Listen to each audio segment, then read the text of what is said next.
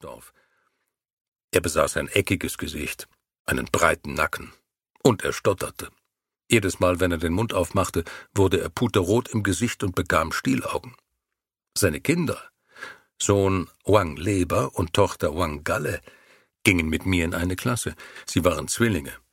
Der Junge mit einem hünenhaften Körper, das Mädchen ein zierliches Püppchen. Wäre man gehässig gewesen, hätte man sie eine Zwergin genannt.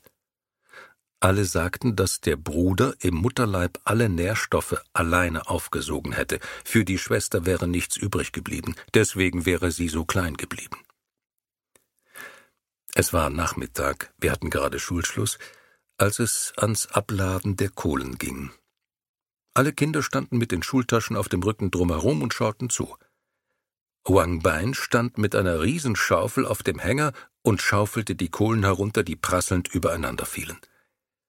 Als er sein um die Hüften geknotetes blaues Tuch losband, um sich damit den Schweiß vom Hals zu wischen, bemerkte er seine beiden Kinder. Er brüllte sie sofort an, ab nach Haus mit euch zum Heumachen. Wangalle rannte auf der Stelle los. Ihr Körper schwankte, ihr fehlte das Gleichgewicht. Süß, wie ein Kleinkind, das gerade laufen lernt. Wang Leber dagegen lief nicht. Er wich zurück, duckte sich. Er war stolz auf den Beruf seines Vaters.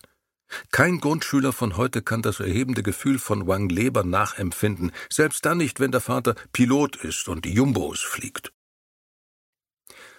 Viele beneideten Wang Bein um seinen Beruf, aber keiner traute sich in die Nähe des Mulis. Schon von weitem hatte jeder Respekt. Zwei Kinder hatte das Muli bereits gebissen.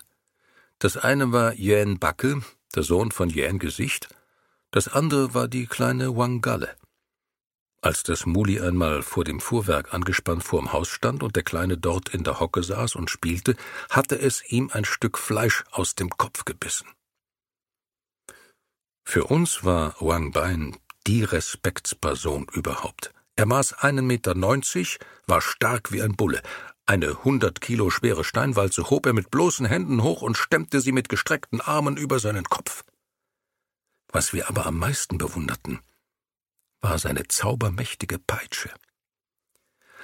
Als das Muli den kleinen Yuan Backe in den Schädel biss, zog Wang Bein sofort die Wagenbremse an, um breitbeinig auf dem Kutschbock stehend das Muli mit der Peitsche zu verdreschen. Jeder Peitschenhieb erzeugte einen hellen Ton und hinterließ einen blutigen Striemen auf der Gruppe.